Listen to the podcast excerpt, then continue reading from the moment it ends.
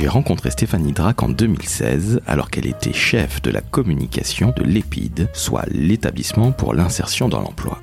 Depuis, nous avons collaboré sur d'autres projets, pour d'autres marques, dont justement l'AFC. Alors l'AFC, qu'est-ce que c'est? C'est l'association française de chiropraxie. Et figurez-vous que depuis quelques mois, Stéphane en est devenu la déléguée générale. En d'autres termes, si je devais donner un titre à ce podcast, eh bien il s'intitulerait Que fait-on après la communication? En effet, Stéphane a travaillé à la communication de l'EPID, mais vous verrez aussi dans de très belles institutions, ainsi qu'en agence. Et puis un jour, le client de sa vie, à savoir l'AFC, lui a tendu la main et elle est ainsi devenue déléguée générale, ce qui veut dire directrice générale de cette association française de chiropracteurs qui, croyez-moi, peuvent vous sauver la vie si vous avez mal au dos, mal au cou ou un peu mal partout. Je ne vous en dis pas plus sur les conseils que va vous donner Stéphane, mais très sincèrement, la connaissant depuis quelques années, je peux vous jurer qu'ils sont d'excellentes factures et plein de bon sens. Alors, si vous appréciez ce podcast, n'hésitez pas à le partager, à commenter et à mettre, vous le savez, 5 étoiles sur Apple Podcast. Je suis Laurent François, fondateur et dirigeant de l'agence Maverick, et je vous laisse en compagnie de Stéphane. Très bonne écoute à toutes et à tous.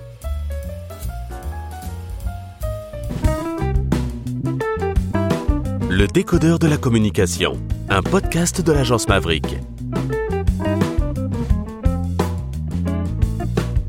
Salut Stéphane, Bonjour Laurent. comment va? Bah écoute, euh, comme d'hab, moi tu sais, ça va toujours plutôt bien dans la vie. Eh oui, je le sais bien. Alors Stéphane, aujourd'hui on va parler de plein de choses. De ton ancien métier qui était la communication. Ça l'est toujours un peu quand même. Absolument, mais tu vas nous dire ce que tu fais. Et puis tu vas nous parler aussi de ton employeur et de ce que fait ton employeur. C'est noté, l'association française de chiropraxie donc. Alors commençons déjà par le commencement. Qu'est-ce que c'est que la chiropraxie, s'il te plaît? La chiropraxie, c'est une profession de santé manuelle qui a pour objectif la prise en charge des troubles neuro-musculo-squelettiques. Donc, je te le répète en un petit peu moins scientifique, concrètement, si tu as mal au dos, à la tête, aux articulations, eh bien, le chiropracteur peut t'aider. Donc c'est une médecine manuelle qui ressemble un petit peu à la kiné et à l'ostéo. Oui, exactement. On nous compare effectivement souvent. Voilà, c'est pas du tout la même chose. Non, c'est naturellement pas la même chose, sinon il n'y aurait pas des professions distinctes. En vérité, il y a des différences réglementaires sur lesquelles je vais passer. En fait, dans les textes de loi, on n'a pas tout à fait le même champ euh, d'exercice. En revanche, on a aussi des points communs. Donc, dans la plupart des cas, les patients consultent les chiropracteurs pour le même type de raison, comme je te le disais, les maux de dos, d'articulation, les maux de tête, les vertiges. En revanche, ce qui nous distingue, bah, ce sont des euh, techniques d'intervention différentes. De la même manière euh, euh, les kinés n'inter- n'interviennent pas pareil que les ostéos, les chiropracteurs n'interviennent pas pareil que les euh, kinés ou les ostéos. Exactement. Et donc c'est une médecine manuelle qui est née aux États-Unis, la chiropraxie. Oui, tout à fait. Alors est-ce que tu peux dire comment ça s'écrit? Chiropraxie, oui, c'est vrai, tu as raison, c'est important, puisque la chiropraxie, ça s'écrit C-H-I-R-O-P-R-A-X-I-E, mais ça ne se lit pas chiropraxie, mais bien chiropraxie. Et ça ne s'écrit donc pas avec un K comme les kinés. Ça ne s'écrit pas non plus qu'avec un cas, avec les, comme les kinés, tu as raison, je ne m'étais même jamais posé la, la question en vérité. Et ben voilà, donc si vous voyez un jour un chiropracteur, allez-y. Alors moi je peux témoigner à titre personnel, pendant 30 ans j'ai eu très mal au dos. Et grâce à Marie Hanché, à laquelle on fait un gros salut, Carrément, Marie Hanchet, euh, qui euh, exerce à Paris, tout à fait. Et justement, la chiropraxie a sauvé ma vie en mettant fin à 30 ans de mal de dos en à peine 6 séances grâce, à Marie. Donc, je ne suis pas là pour faire la promotion de la chiropraxie, parce qu'on va avant tout parler de Stéphane et de ce qu'elle a fait, de son parcours en communication, qu'elle continue encore à pratiquer. Mais très sincèrement, la chiropraxie, si vous ne connaissez pas, renseignez-vous, ça va vous vraiment vous sortir. Tous les problèmes de dos, alors c'est pas non plus une médecine miracle, hein, et c'est pas du tout du vol, ce sont des vrais médecins, ils ont bac plus 5, si je dis pas de bêtises, hein, c'est ça? Ils ont un bac plus 5, mais ce ne sont pas des médecins. Mes plus plates excuses, c'est là que je ne suis que client ou surtout que patient, comme on dit dans ce métier. Pardon, je me fais déjà reprendre de voler. Bon, en tout cas, merci d'avoir présenté la chiropraxie, Stéphane, parce que je pense qu'il y a plein d'auditrices et d'auditeurs du décodeur qui ne connaissaient pas. Sur les réseaux sociaux, ça commence à, à pas mal tourner la chiropraxie. En particulier le cracking, dont je sais que tu es fan. Alors, le cracking, qu'est-ce que c'est? Ça n'a rien à voir avec de la drogue? Le crack en chiropraxie, c'est très simple. Quelqu'un vous fait craquer quand vous le faites vous-même avec vos, vos, vos, vos, jointures, avec vos doigts. Et il y a des gens qui adorent ça partout à travers le monde. J'en fais partie, je le confesse. Stéphane n'est pas très très fan. Les chiropracteurs sont assez divisés là-dessus, donc on va pas rentrer dans cette espèce de conversation de professionnels parce que nous sommes là, encore une fois, je l'ai déjà dit, pour parler de Stéphane. Et alors, justement, Stéphane, qu'est-ce que tu fais maintenant à l'Association française de chiropraxie, s'il te plaît? Alors, je suis leur toute nouvelle déléguée générale. Euh, donc, euh, concrètement, l'association française de, chiropraxie est une petite structure. Euh, je suis leur seul salarié euh, à ce jour et euh, avec le conseil d'administration de, de, cette association, donc son président, euh, enfin sa présidente désormais, sa présidente, sa vice, la vice-présidente, les administrateurs, euh, je dirige l'ensemble de l'activité de cette association. Enfin, tu veux que je t'en dise un petit peu plus sur ce que fait l'asso? Très clairement. Alors, l'association, elle représente 70% et même un peu plus de tous les chiropracteurs de France, euh, sachant que les chiropracteurs sont un petit peu plus d'un millier. Qu'est-ce qu'on fait au bénéfice de ces chiropracteurs et de leurs patients? Euh, Eh bien, concrètement, on va euh, s'efforcer en tant qu'association professionnelle de protéger les intérêts des chiropracteurs, euh, c'est-à-dire qu'on va chercher euh, avec les pouvoirs publics à faire que euh, la reconnaissance de la chiropraxie soit toujours plus forte en France, que les textes soient toujours plus protecteurs du savoir-faire des chiropracteurs. Donc ça, c'est un premier champ d'activité. mais on protège également les intérêts des patients des chiropracteurs pour ce faire, euh, on est euh, notamment extrêmement euh, intéressé par le développement de la recherche sur la chiropraxie pour favoriser, enfin pour développer la qualité et la sécurité des soins.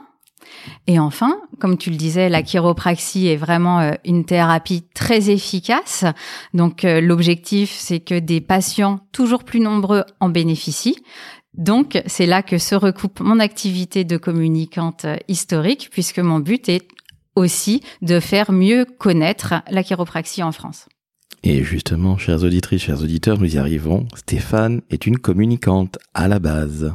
À la base, effectivement, je suis communicante euh, dans le champ de la santé et du social. C'est euh, vraiment ce qui m'a toujours menée depuis la fin de, de mes études.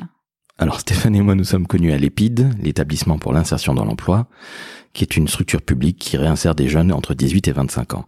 Alors, on s'est connus là-bas, il y a 5 ans déjà. Le temps passe vite, Stéphane. Mais est-ce que tu peux parler de ton parcours, s'il te plaît, que tu as fait dans la santé Tu es passé en agence, tu es passé dans tout ce qui est public? Donc là, je suis tout oui. Effectivement, mon parcours à la base est euh, vraiment guidé par euh, le service public. Enfin, je pense que j'ai le sens du service public, qui est une qualité qui s'évalue, figure-toi, quand euh, c'est une compétence qui s'évalue quand on exerce dans la fonction publique. Euh, donc euh, voilà, moi à l'époque où je faisais mes études de, de communication à l'IUP de Bordeaux à l'époque, qui était vraiment un super IUP. Euh, la plupart de mes camarades voulaient travailler dans la culture, dans la mode, dans la beauté. Et euh, je ne doute pas de, de l'intérêt de, de, tous ces champs d'activité.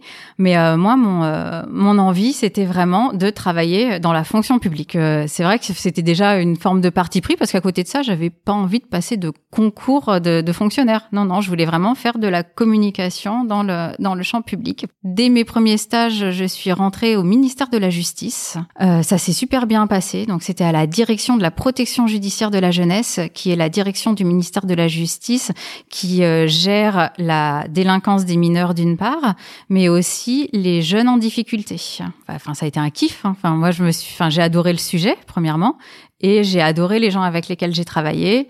Euh, donc j'y suis retournée pour un deuxième stage, un troisième stage, et à la fin de mes études, j'ai été euh, directement recrutée. Donc ça a été mon premier poste qui était principalement orienté euh, sur euh, les relations presse à l'époque. Donc mon boulot, très concrètement, et c'était vraiment super cool, euh, c'était des relations presse assez faciles, entrante, comme on dit. C'est-à-dire que je faisais pas du phoning pour vendre mon sujet euh, comme certains, euh, comme je l'ai connu par la suite en agence. Donc les journalistes nous appelaient pour, parce qu'ils voulaient filmer des jeunes délinquants. Bah ouais, ça marche encore aujourd'hui, figure-toi. Là, euh, les journalistes, ils t'appellent, ils te disent est-ce que je peux aller tourner dans un centre éducatif fermé? Ça a été mon, mon, premier travail, ça a été d'organiser ces reportages, tout format, presse écrite, télé, euh, reportage JT jusqu'au documentaire au long cours. Donc, euh, non, vraiment, c'était c'était très très très intéressant. Par la suite, euh, eh ben écoute, oh, ça avait beau être complètement euh, intéressant, passionnant, etc. Euh, il y a toujours un moment où on a fait le tour du sujet on a envie de faire autre chose. Et euh, là, je me suis dit, tiens, je vais aller voir ce que ça raconte en agence. Euh, je me suis naturellement tournée euh, vers des agences qui avaient vraiment des spécialités, une spécialité santé sociale, ce qui me permettait bah, finalement moi de, de, faire valoir mes, mes compétences bah, de compréhension de l'univers public et concrètement de dire bah moi j'ai été dans le public, je saurais répondre au marché. Donc dans une optique de développement de business, je savais faire et dans une optique bah, de prendre en charge une partie de la com d'une structure publique, je savais faire aussi. Euh, donc j'ai assez euh, rapidement euh, trouvé ma place dans une agence qui était spécialisée dans la communication en santé, qui n'existe plus aujourd'hui, mais qui s'appelait l'agence médiale, qui avait à l'époque sa, petite réputation dans le, dans le champ de la santé. Donc je travaillais beaucoup pour des, des hôpitaux des centres euh, hospitaliers universitaires, donc là sur des, des, gros projets RP, ou des toutes petites structures, euh, des, des, cliniques privées, euh, notamment en Bretagne. Mon patron avait un grand réseau de, de petits hôpitaux, de, petites cliniques privées en Bretagne avec des bonnes sœurs. C'était assez sympa les, les, les rendez-vous clients. J'ai bien aimé la vie, la vie en agence, mais j'ai trouvé ça quand même très frustrant parce que finalement, euh, en agence, on prend le taf que euh, les communicants euh, internes ne veulent pas prendre. Moi, j'aime mieux être côté annonceur, aller, enfin, maîtriser l'ensemble de ma boutique, l'ensemble de mes problématiques internes, externes, et ce qui m'intéresse pas de le refiler à une agence, ce qui m'intéresse pas ou ce que je n'ai pas le temps de faire ou ce que je ne sais pas faire, parce qu'il y a aussi beaucoup de choses que je ne sais pas faire. Euh, mais en tout cas, j'aime avoir la main sur l'entièreté de ma, de ma problématique. Et effectivement, en agence, c'est la partie qui m'a frustrée, c'est euh, j'embrassais intégralement un sujet, mais qui n'était qu'un petit sujet pour l'organisation pour laquelle je travaillais. Tu arrives en bout de course, c'est ça? Oui et non, en fait, tu, tu, tu as, en fait, c'est que tu arrives sur un projet circonscrit sur lequel tu travailles avec la direction de la communication, ce qui est, euh, est pas euh, du tout inintéressant. Hein. Je suis moi-même une ancienne directrice de la communication, mais c'est vrai que moi, à titre personnel, ce qui m'intéresse, c'est de travailler avec les comités de direction et pas avec les seules directions de la communication. Je comprends quelque chose de beaucoup plus transverse. De plus transverse, et oui, qui te permet d'avoir une compréhension complète de euh, bah, des enjeux de, des enjeux d'un groupe en fait, d'une organisation quelle qu'elle soit. Alors on avance de quelques années et tu es maintenant à l'Épide et c'est là qu'on se connaît en 2016 et tu viens de prendre à l'époque la direction de la communication ou en tout cas tu étais chef de la communication ou du département. chef de service communication et je suis devenue directrice de la communication, ce qui n'a pas changé grand-chose à mes prérogatives ni à la taille de mon équipe, mais ça a changé en termes de salaire. C'était d'ailleurs tout l'enjeu de la négociation, figure-toi. Comme dit le philosophe footballeur Thierry Roland, il faut bien vivre. Exactement. Donc à l'Épide, tu as une équipe L'Épide, euh, euh, c'était mon premier poste véritablement de manager. Avant ça, j'avais été euh, responsable fonctionnel euh, de euh, voilà de, deux ou trois personnes mais je n'étais pas leur responsable euh, à l'épide effectivement. On, on m'a recruté pour alors diriger un service en devenir puisqu'à l'époque où on m'a recruté le service c'était une personne en plus de moi quand même et, et l'idée était justement de, de le développer et, et, là, c'est vrai que ça a été une expérience assez formidable puisque bah, déjà j'ai pu euh, euh, déterminer les profils dont j'avais besoin.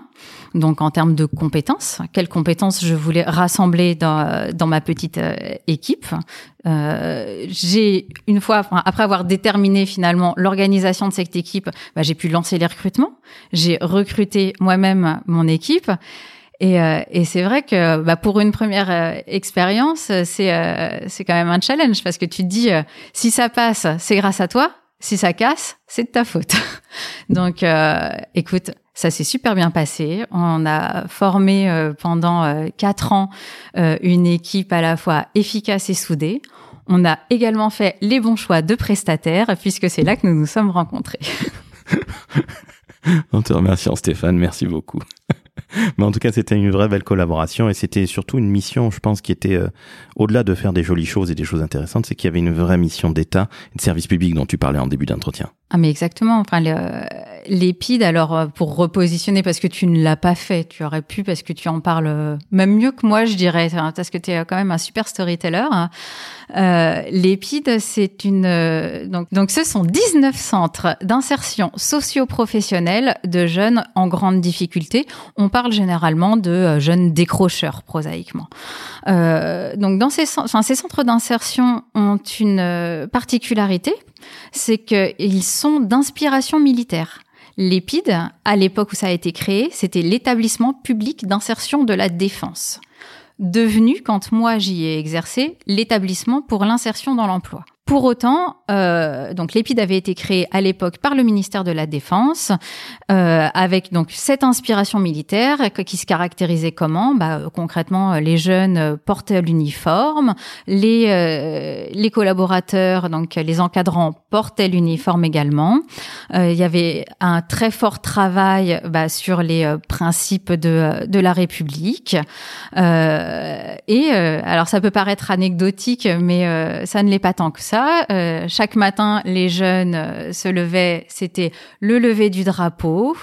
Et euh, finalement, en fin de semaine, de la même manière, il y avait ce lever de drapeau, lors duquel on rendait hommage non pas aux militaires puisqu'ils n'en sont pas, mais à tous les jeunes qui avaient dans la semaine écoulée trouvé un travail ou trouvé un stage ou réussi un examen.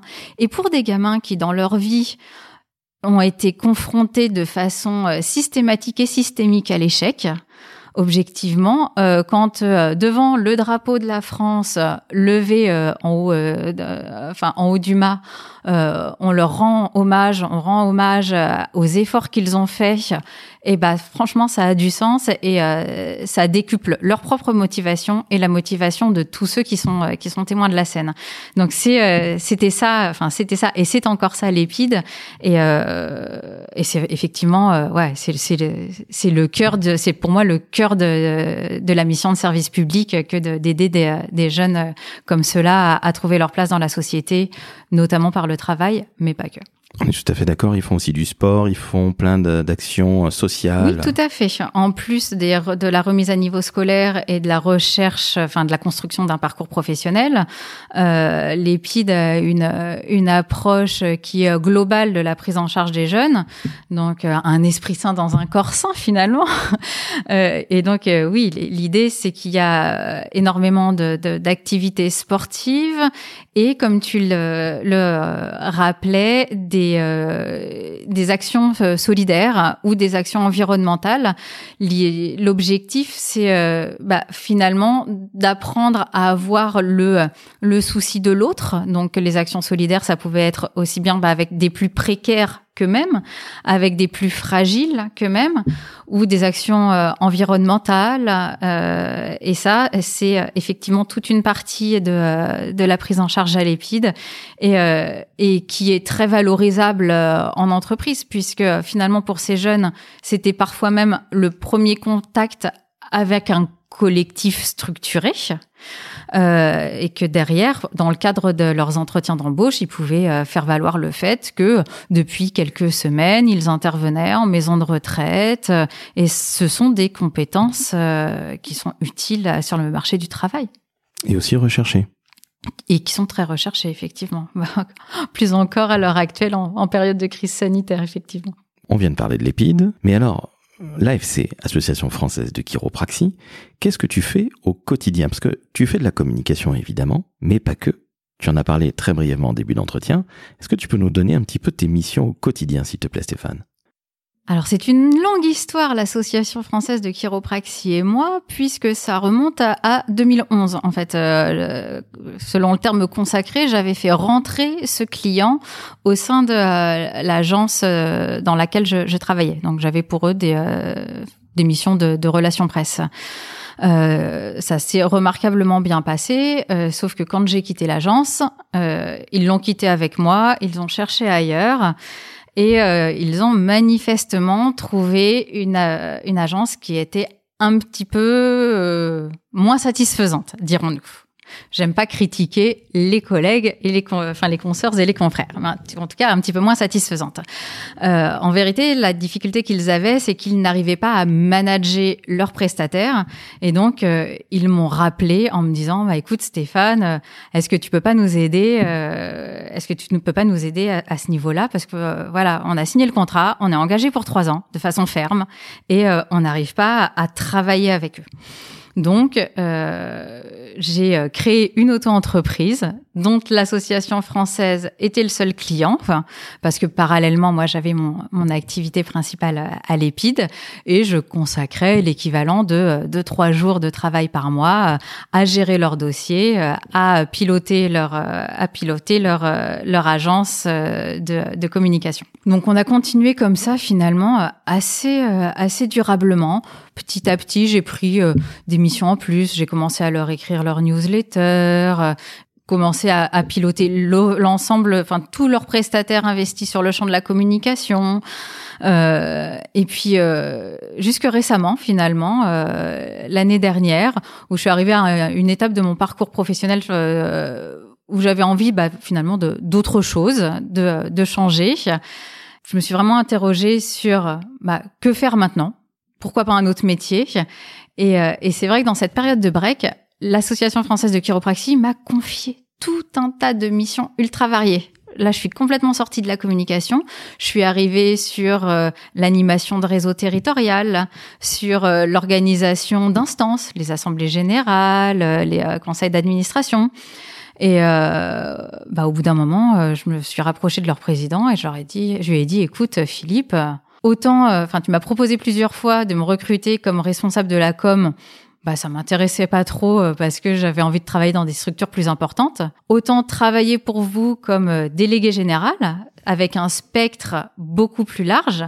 Là, on peut peut-être engager les discussions. Quoi. Et, et franchement, je t'explique même pas. Hein. Quand j'ai proposé derrière mon téléphone en plein en plein confinement, j'étais un peu tremblante. Hein. Je me disais, qu'est-ce qu'il va me dire et tout. Et euh, sa réaction assez immédiate était de me dire non mais euh, t'es en train de me dire que tu es enfin d'accord pour travailler pour nous à temps plein? Bon bah quand t'entends ça, tu te dis euh, ouais finalement là c'est le bon moment pour eux, c'est le bon moment pour moi et, et on va dealer. Et aujourd'hui, tu es délégué général de l'AFC depuis quelques mois. Alors je suis effectivement officiellement délégué général depuis le 1er avril. Ça va, c'était pas une mauvaise blague. Euh, et, euh, et, donc j'ai euh, embrassé l'ensemble des dimensions de, de cette fonction. Et euh, non, c'est super. Enfin, vraiment, je me, je me marre bien, quoi. Alors justement, par rapport au métier de la com, une question un peu bateau, mais quelle est la différence quand on est délégué général? Ah bah c'est pas déjà c'est pas du tout enfin c'est pas du tout le même métier. Je l'ai dit, je continue à faire beaucoup de communication. Euh, mais euh, là maintenant, je, je suis attendue bah, sur euh, le conseil en termes d'orientation stratégique. Euh, les orientations stratégiques, ça va être sur plusieurs thématiques. Enfin, en gros. le nerf de la guerre, avoir des adhérents pour être un hyper représentatif, deux engranger des cotisations. Donc, bah, concrètement, comment on s'y prend? En termes de stratégie pour développer le nombre de nos adhérents. Donc euh, ça, c'est euh, vraiment euh, le premier sujet. Le deuxième sujet, c'est celui de la stratégie en termes d'affaires publiques, où on en est aujourd'hui vis-à-vis des pouvoirs publics? Quelles sont le, les batailles qu'on a encore à gagner? Là, à l'heure actuelle, pour la profession, euh, c'est euh, d'obtenir l'application euh, d'un texte qui a 20 ans et qui prévoit la formation continue obligatoire des chiropracteurs. Je te le disais au début, nous, notre intérêt, c'est la qualité et la sécurité des soins pour les patients. Et ça passe par l'obligation de formation continue. Donc, le législateur ne l'a pas encore mise en œuvre. Donc, ça, c'est notre objectif principal sur le côté affaires publiques. Et après, donc, pour la partie communication, j'en ai déjà dit quelques mots un petit peu plus tôt.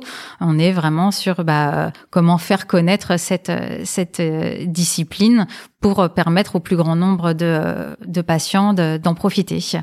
Donc, euh, comme tu peux le, le noter, euh, on est euh, à la fois sur des matières qui m'étaient familières que sont euh, que sont les affaires publiques et, et la communication B2B puisque enfin j'aime B2C pardon parce que j'aime pas parler de, de customers pour pour les patients mais ça reste des mécanismes de communication B2C mais à, à, côté de ça on a aussi toute cette dimension de d'animation de, de réseau parce que nos nos nouveaux adhérents on les récupère pas que en faisant de la communication. Concrètement, ce serait tout à fait insuffisant. On les récupère en développant une offre de services qui puisse les euh, aider dans le cadre de, euh, de leur carrière.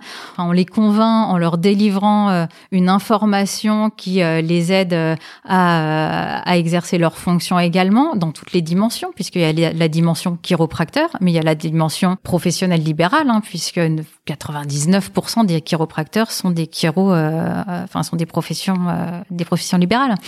Donc sur tout ce champ-là, euh, c'est vraiment un métier qui, euh, qui est euh, nouveau pour moi, mais que finalement on recoupe avec l'épide parce que je pense que c'est enfin c'est à l'épide que j'ai acquis les, les, fondamentaux pour pour réussir cette cette mission auprès de l'AFC finalement.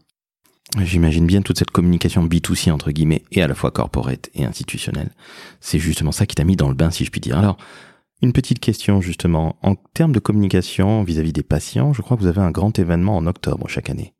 Oui, exactement. Alors c'est euh, la journée mondiale de la colonne vertébrale. Euh, en l'espèce, euh, une journée mondiale, c'est euh, super chouette, mais c'est pas hyper pratique à organiser dans un cabinet parce que tout le monde n'a pas les mêmes dispos et en plus, quand ta journée tombe un samedi ou un dimanche, c'est pas évident. Donc, on se saisit annuellement de cette journée mondiale de la colonne vertébrale pour organiser une semaine de détection des troubles musculo-squelettiques dans les cabinets des chiropracteurs. Donc, chaque année fin septembre, début octobre. On organise une grande campagne médiatique et euh, digitale euh, de sensibilisation aux troubles musculosquelettiques de sorte à faire venir des, euh, de nouveaux patients dans les cabinets et de sorte à ce que les chiropracteurs leur offrent un dépistage des troubles neuromusculosquelettiques pour qu'ils puissent faire le point sur leur santé. Une consultation gratuite en somme. Non, je tiens à la différence. Non, non, on ne propose pas une, une consultation gratuite. Euh, déjà parce que le, le soin, euh, ça ne se ça ne se vend pas, ça se dispense. Donc euh, ça peut paraître philosophique, mais euh, ça a du sens.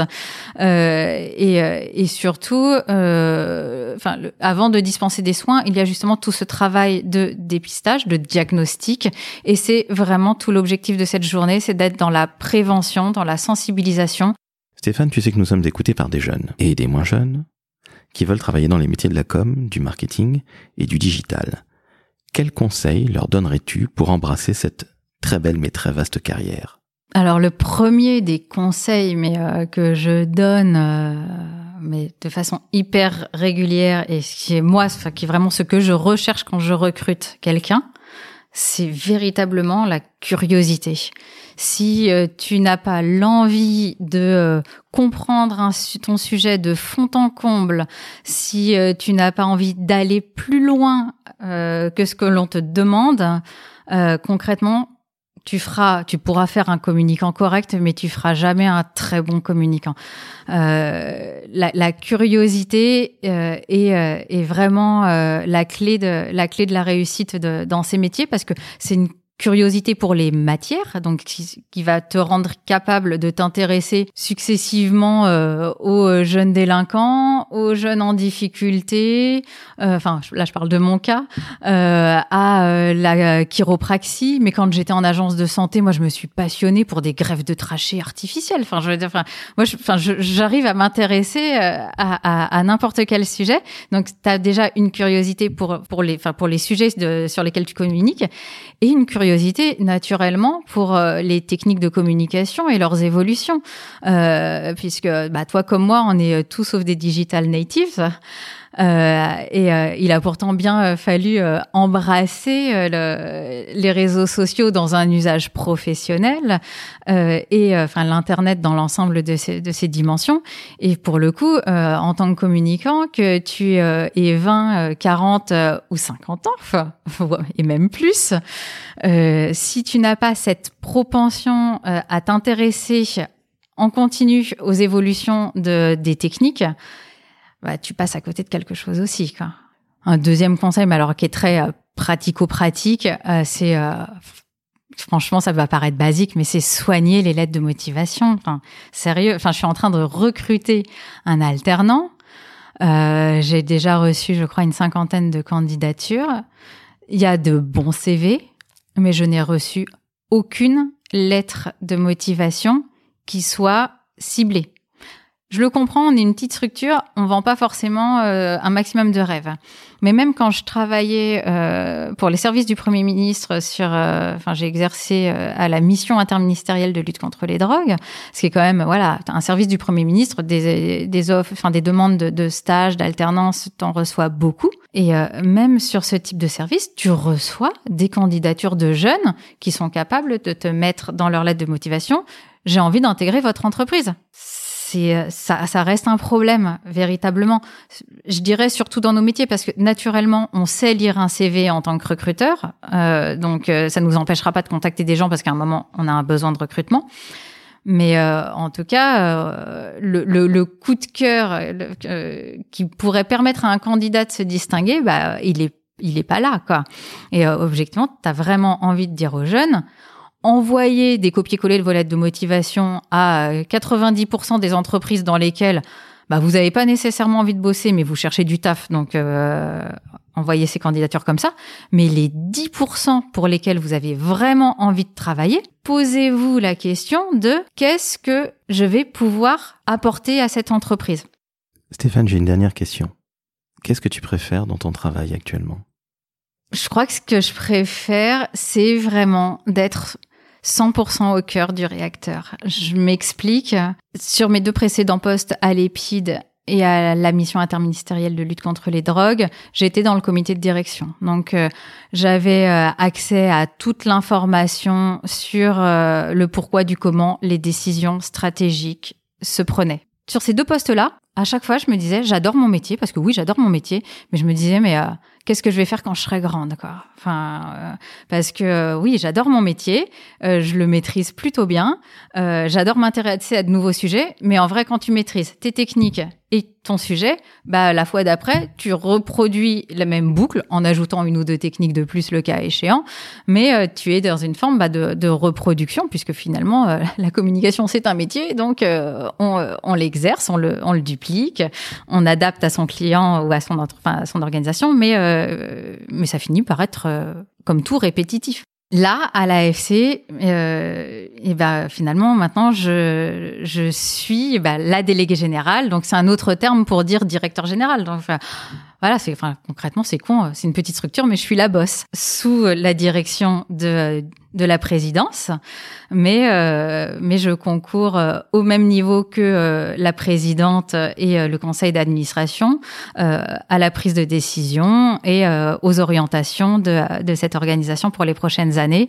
Et je crois que oui, ça c'est une petite structure, mais sur laquelle j'ai la main avec une petite équipe et, et c'est extrêmement satisfaisant. Eh bien, merci à toi Stéphane, c'est sur ces bons mots qu'on va se quitter. Merci, toi qui avais un petit peu peur eh bien, tu as été parfaite. Non, je, je, te dirai ça après le montage. T'inquiète pas, je te ferai pas de remarques dessus. Je te fais entièrement confiance. Mais franchement, je suis sûre que je vais détester m'écouter. Alors tu sais qu'il y a des gens qui détestent se voir en vidéo comme moi, il y a des gens qui détestent s'écouter. Moi je te dis, ta voix passe très bien, et puis je crois qu'on va laisser les auditrices et auditeurs juger par eux-mêmes. Cher Stéphane, je te remercie. C'est moi qui te remercie. Écoute, tu m'as forcé à me dépasser un peu. Eh bien, quand on est délégué général ou DG ou la bosse, il faut qu'on se dépasse, quoi qu'il advienne. Chers auditrices, chers auditeurs, je tenais à vous remercier. Le décodeur de la communication est en train d'exploser. Je suis ravi. Je vais vous demander néanmoins, comme à chaque épisode, d'aller noter 5 étoiles sur Apple Podcast parce que c'est justement l'occasion d'écouter des gens comme Stéphane qui vous parlent de leur parcours. Parce que oui, il y a les métiers dans la com, le marketing, le digital, c'est ce dont on parle dans ce podcast, mais il y a aussi l'après. Il faut toujours avoir, comme au snooker ou au billard, trois coups d'avance dans la vie. Donc, eh bien là, vous voyez quelqu'un qui a eu son coup d'avance. Son coup d'avance au final chez Stéphane, c'était son ancien client et une vieille histoire d'amour qui traînait et elle faisait de la résistance. Et au final, bah, s'éclate comme une, comme une folle et c'est, ma foi, tellement naturel que j'en suis absolument ravi. Stéphane, je te remercie encore. Merci à toi, Laurent. Ciao, ciao.